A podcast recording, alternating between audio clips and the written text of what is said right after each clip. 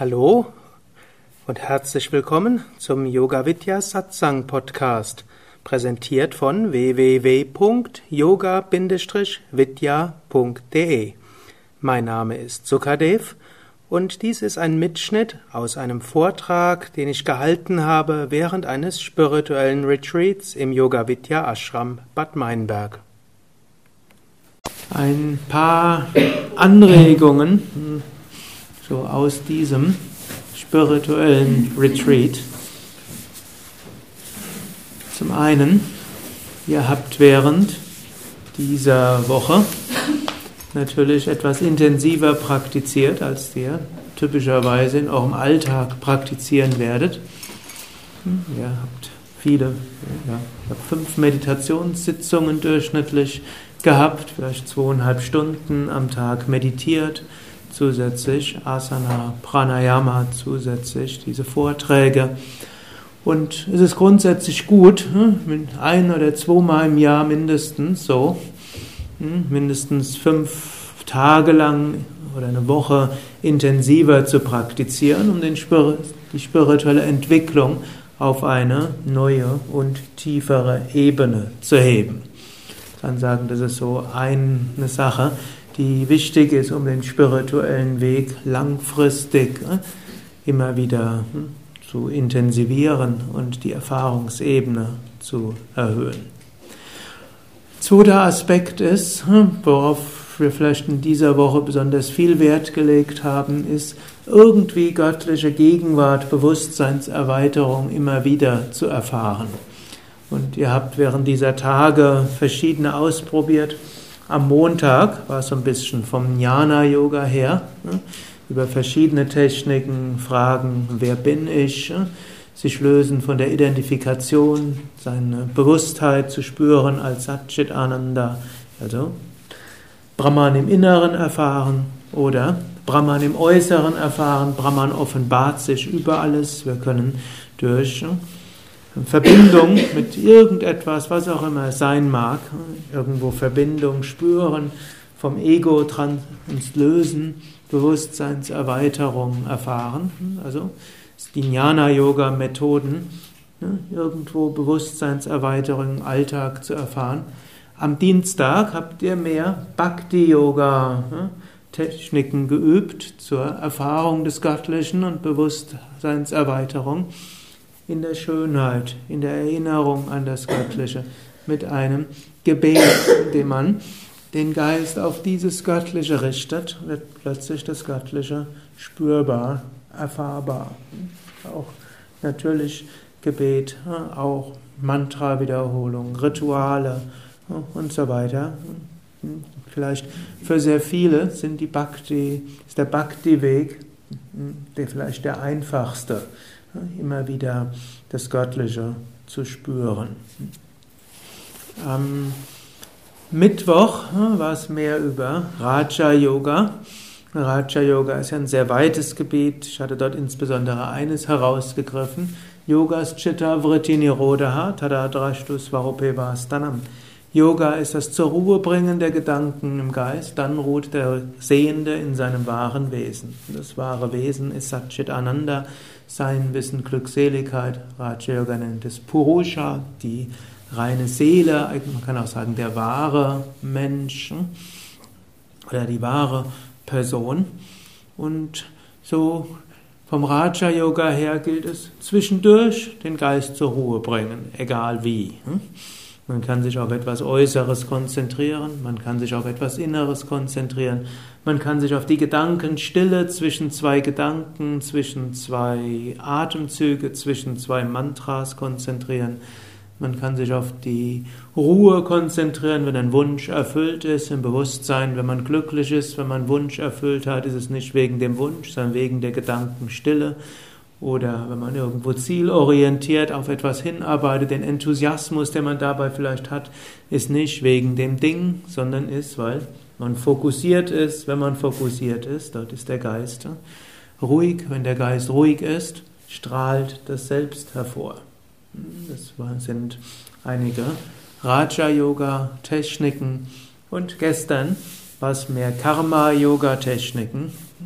Eine der schönsten Weisen, göttliche Gegenwart zu spüren, nennt sich Liebe. Und eben Liebe auch zu Menschen, zu Wesen, zu Tieren, zu Feinstoffwesen, zur Natur. Wenn wir Liebe empfinden zu jemandem, dann ist dort letztlich Gott manifest, so wie es auch heißt. Gott ist die Liebe und wenn der Liebe ist, ist in Gott. So wie dann, und das kann auch tätig, und natürlich Liebe schließt eine Einstellung ein, Liebe schließt als, als Grundemotion ein, dass wem auch immer wir begegnen, wir fühlen diese Liebe, das wäre jetzt das hehre Ideal der Liebe. Man kann es auch einfacher haben, hm, immer wieder mindestens sich bewusst werden, ich empfinde Liebe mindestens gegenüber einigen Menschen. Und dann zu hoffentlich immer mehr Menschen bis vielleicht es einem irgendwo gelingt. Und ich halte das für eine realistische Sache, keine etwas, was man warten muss bis zur Verwirklichung, dass das Grundgefühl gegenüber jedem Menschen Liebe ist, auch wenn zwischendurch mal andere Gefühle vorübergehend da sind. Die Grundstimmung und die Grundempfindung gegenüber jedem Menschen und jedem Teil der Schöpfung, mindestens mit allen, mit denen wir es zu tun haben, kann Liebe sein. Man kann sich Momente nehmen, diese Liebe zu spüren. Als fünfter Weg, wo wir auch immer wieder Gegenwart des Göttlichen spüren können, ist letztlich Kundalini-Yoga und in diesem Sinne ist Hatha-Yoga ein Teil davon. Immer dann, wenn es uns gelingt, unser Prana hochzuheben, durch irgendwelche Prana-aktivierende Techniken, dann wird die göttliche Gegenwart spürbar ob es mal durch intensivere Pranayama-Praxis, durch Asana-Praxis, durch Mantra-Rezitation, letztlich auch durch Meditation, egal was unser Prana hebt und die höheren Chakren äh, aktiviert, führt letztlich dazu, zu mindestens einem vorübergehenden Zustand der Bewusstseinserweiterung und damit zur Erfahrung des Göttlichen. Swami Shivananda hat so schön gesagt, fülle dein, beginne deinen Tag mit Gott, schließe deinen Tag mit Gott und fülle deinen Tag mit Gott. Beginnen können wir es mit spirituellen Praktiken, mit Gebet. Schließen können wir es mit spirituellen Praktiken und Gebet. Dazu hat jeder Mensch Zeit, wenn wir in dem Moment, wo wir, wo wir irgendwo wach werden morgens, es besteht keine Notwendigkeit, gleich ne, an den Zug zu rennen, innerhalb von zwei Minuten im Auto zu sitzen und fünf Minuten später bei der Arbeit. Ne. Ein paar Minuten hat man auf die eine oder andere Weise. Und genauso auch abends. Man ist nicht gezwungen, so wie man im Bett liegt, sofort einzuschlafen. Man hat mindestens noch einen Satz des Gebetes. Ne. Und wer nicht ganz so schnell einschläft, kann sich glücklich schätzen, er hat mehr Minuten für Gebet. Wer die Gabe hat, sofort einzuschlafen, so wie er liegt, kann sich auch glücklich schätzen. Probiert nur mindestens einen Satz von Gebet noch reinzubringen. Ich behaupte, das gelingt. Gleich ich zu den Menschen gehören, die so wie sie liegen spätestens nach zwei, drei Sätzen von Gebet mhm, bin ich dann erstmal hm, weggetreten in einen anderen Bewusstseinszustand, der jetzt nicht ein erweiterter Bewusstseinszustand ist, sondern als Schlaf und Traum bezeichnet wird. Gut, und dann zwischendurch am Tag hm, wenn es möglich ist, eine, immer wieder eine dieser Techniken aus diesen verschiedenen Yoga-Wegen nutzen, um göttliche Gegenwart zu spüren. Ansonsten kann man es auch über Erinnern machen, ohne dass, die, hm, dass das Herz so weit aufgeht, wie es vielleicht mindestens dem einen oder anderen in dieser Woche gegangen ist. Ich habe öfters, darauf gesprochen, habe öfters darüber gesprochen, also ein nächster Aspekt des spirituellen Weges. Menschen haben unterschiedliche Tem Temperamente. Die, der Weg ist von jedem Menschen unterschiedlich und wichtig ist, dass man akzeptiert, ich bin eben so. Und nicht jedem, also manchen gelingt es relativ häufig, diese Bewusstseinserweiterung zu spüren und diese Herzensöffnung und diese Liebe. Gut, manchen gelingt das nicht, dort ist der Weg vielleicht etwas anders. anstatt jetzt andere zu beneiden hm, und sich selbst niederzumachen, was eine gewisse Neigung mancher Aspiranten ist, gilt es mehr zu akzeptieren, ich bin so, wie ich bin. Ich kann Bhakti-Yoga-mäßig sagen, Gott hat mich so geschaffen, wie ich jetzt bin in diesem Leben, für den Grund verhaben. Warum sollte, und auch wenn ich den nicht erkenne, weil ich eben hm, noch nicht die Selbstverwirklichung erreicht habe, hm, gehe ich jetzt davon aus, der wird einen Grund vergeben. Hm, Gott liebt mich so, wie ich bin. Letztlich mit meinen Fähigkeiten bin ich genau der Richtige, so mindestens sagt sie Bhagavad Gita, sagt Jesus, steht es im Koran, steht es eigentlich überall. Warum sollte ich jetzt daran zweifeln? Hm? Auch wenn ich immer wieder zweifle. Und dann kann ich schauen, wie kann ich mit meinen Fähigkeiten und mit meinen Talenten und mit meinem, meiner Persönlichkeit den Weg gehen und den geht man auch nicht, wie kann ich einfach stehen bleiben, sondern natürlich, wie kann ich den Weg gehen. Der nächste Aspekt ist eben die spirituelle Praxis. Und da ist sehr, sehr wichtig.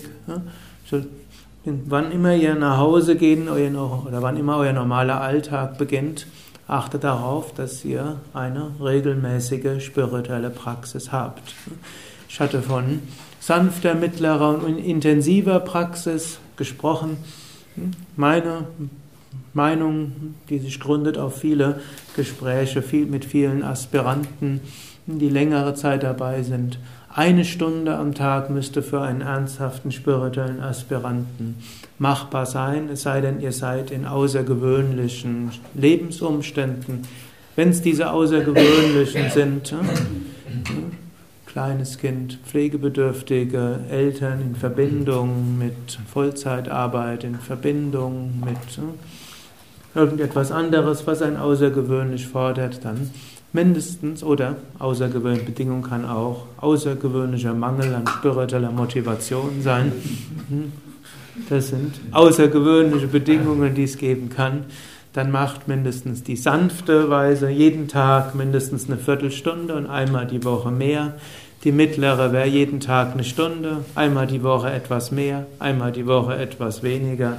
Hm, und wer das Glück hat, in einem Ashram zu leben oder das Glück hat, irgendwo vielleicht nicht zu viel hm, von äußeren Umständen in Anspruch genommen zu werden, hm, übt die zwei, drei Stunden am Tag spirituelle Praktiken, wobei wenn man Ashram oder Zentrum wohnt, die Stunde Satsang ja auch dazu gehört, dann noch eine Stunde bis anderthalb, zwei Stunden zusätzlich, dann habt ihr so eine, würde es nennen als Intensivpraxis, also eine intensive Praxis für Menschen, die eben im Berufsleben stehen. Ne? Wenn ihr hm, das Glück oder Unglück habt, eine vorübergehende oder dauerhafte hm, nicht Arbeit zu haben und nicht familiär oder so gebunden zu sein, sei es, dass ihr verrentet seid, sei es, dass ihr halt arbeitslos seid und, und dann, bevor er euch mit anderen Sachen beschäftigt, zum Beispiel gründliche Wohnungsrenovierung, hm, zum Beispiel, hm, Menschen finden immer wieder Methoden, sich vollständig zu beschäftigen, hm, in der Hoffnung, dass sie dann mehrere Jahre danach etwas intensiver praktizieren. Also, wenn ihr euren Geist davon abhalten könnt, euch wieder von neuem zu beschäftigen, dann nutzt eben die Zeit, um intensiv oder vielleicht sogar zweimal am Tag zu praktizieren. Also die tägliche Praxis wichtig. Achtet auch darauf, wenn ihr zu diesen eher hm, Zyklotymen, Temperamenten gehört, dass ihr schon gleich einbezieht. Die Hochenergie- und Hochmotivationsphase wird vermutlich irgendwann abge, abgelöst werden von der anderen.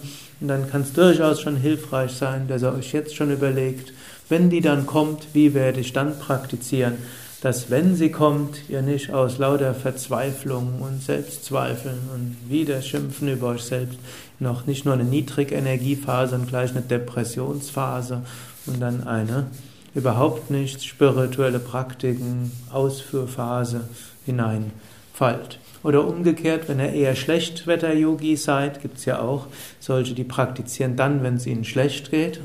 Wenn es ihnen gut geht, dann haben sie tausend Ideen, was man sonst im Leben alles anstellt. Und dann Yoga gehört dann vielleicht nicht dazu. Dann überlegt, wie ihr dann praktiziert. Also ist eine gute Sache. Überlegt, ich habe das jetzt vereinfacht, als ob es dann nur Hochs und Tiefs gibt. Es gibt natürlich noch sehr viel mehr.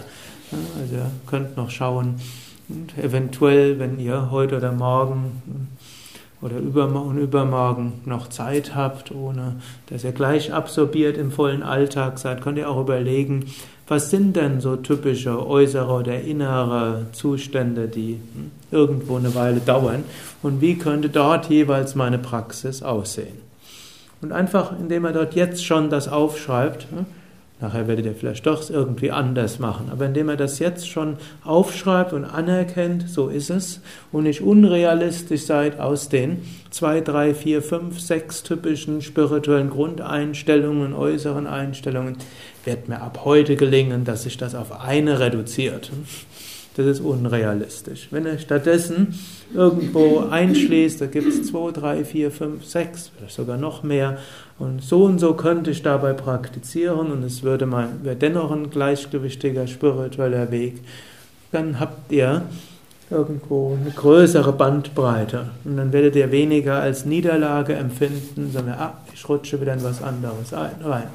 Und dann kann es auch passieren, ihr rutscht wieder in einen ganz anderen Modus rein, als ihr vorher gedacht habt. Aber weil ihr schon vorher drei, vier oder fünf Modi einbezogen habt, dann ist, wenn er in den sechsten Modus kommt, nicht dieses hm, Niederlage oder sich selbst runtermachen Modus gleich so stark mit, sondern aha, ich habe etwas vergessen. Hm. Und ja, den werde ich jetzt irgendwo hm, berücksichtigen. Oder ah, neuer. ich, tritt was Neues ein, ich lerne. Ein nächster, nächster Aspekt ist sicherlich auch noch allgemeiner Spiritualisierung des Alltags. Spiritualität heißt nicht nur Bewusstseinserweiterung und sich berühren lassen. Spiritualisierung des Alltags heißt eben auch aus den verschiedenen Yoga-Wegen im Alltag eine, eine Einstellung zu haben. Und es kann eben eine Karma-Yoga-Einstellung sein, wo man sagt, was auch immer ich tue, tue ich zum Wohl anderer. Und ich mache selbst dann weiter, wenn dann jetzt nicht gerade diese spirituelle Berührtheitsliebe Empfindung da ist, sondern ich tue es halt und ich überlege, wozu mache ich das und ich mache es, um anderen zu helfen. Das, was ich mache, ist grundsätzlich sinnvoll hm, und selbst wenn ich ein paar Stunden am Tag eine unsinnvolle Sache in Kauf nehme, dass ich nachher vielleicht die geldlichen Mittel habe, um nachher das, was ich sonst tue, tun zu können, ohne dafür Geld verlangen zu müssen, und das ist dann, damit kann ich dann viel tun. Und selbst der gewinnzielorientierte Beruf, den ich habe, ist dazu da, um anderen zu helfen und zu dienen. Das ist die Karma-Yoga-Einstellung im Sinne von hm, eben dienen. Karma-Yoga-Einstellung hat ja auch noch was anderes, das, was man tut, so gut machen, wie man kann, gleichmütigen Erfolg und Misserfolg, ohne Erwartung der Früchte, als Diener Gottes, als Instrument Gottes und ohne Verhaftung. Nächste Einstellung ist die Bhakti-Einstellung. Die Bhakti-Einstellung ist, ne, alles, was ich tue, tue ich für Gott. Und selbst wenn ich nicht immer göttliche Gegenwart spüre, ich habe Vertrauen.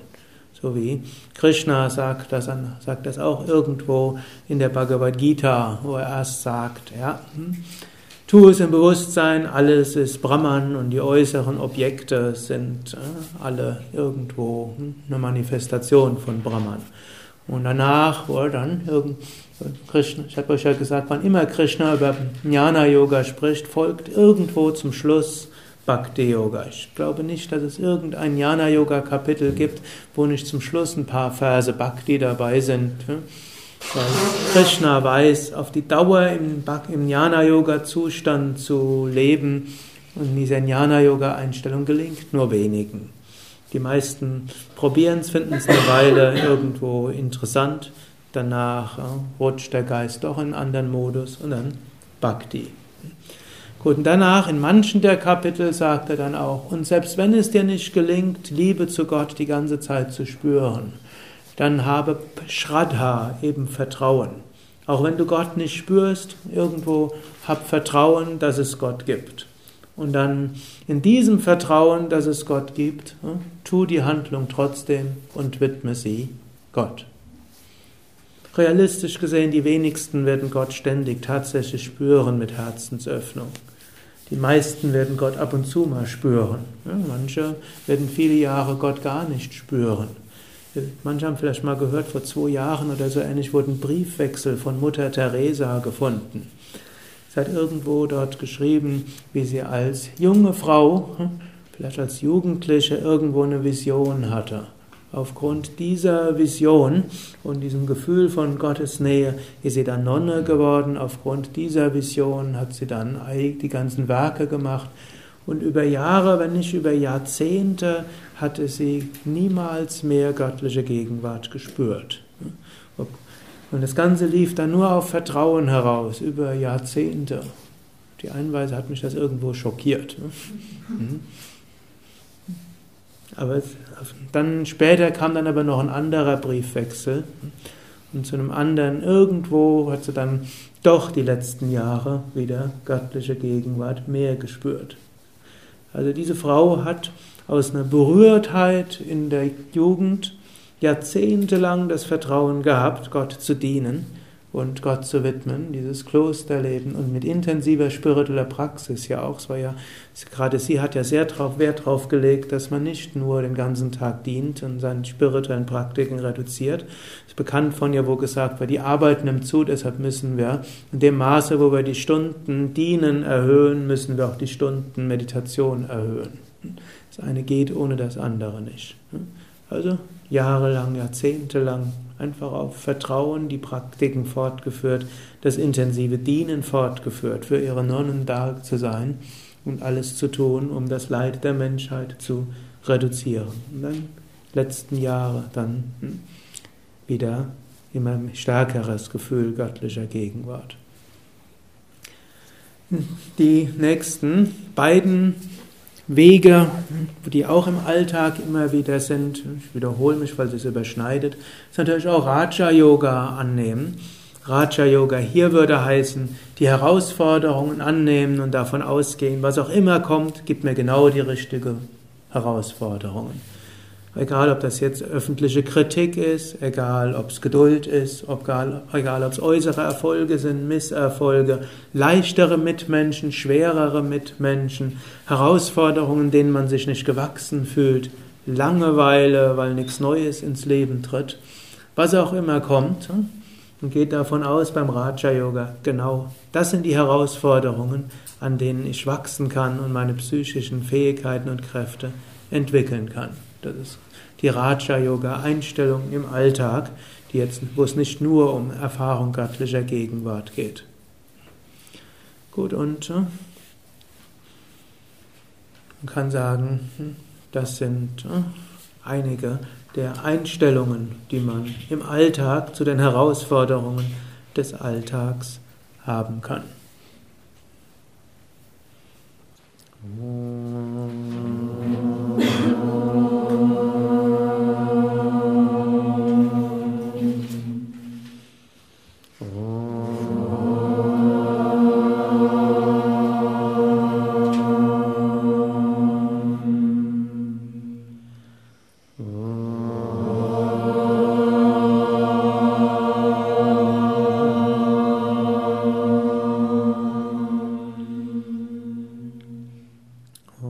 सर्वमङ्गलमङ्गल्ये शिवे सर्वार्थसाधिके शरण्ये त्र्यम्बके Gauri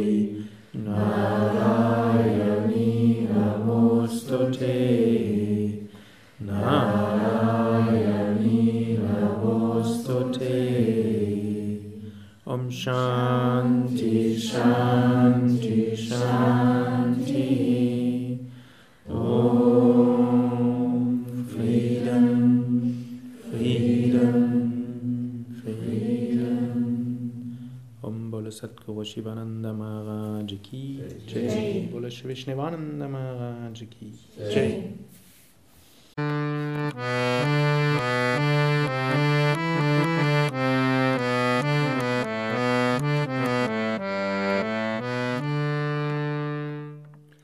Das war die aktuelle Ausgabe des Yoga Vidya Satsang Podcasts. Mehr Informationen über Yoga, über Meditation und den spirituellen Weg unter www.yoga-vidya.de. Ich freue mich auf Feedback, auf Kommentare, auf Bewertungen in iTunes, Podster oder wo auch immer du diesen Podcast beziehst. Alles Gute, bis zum nächsten Mal.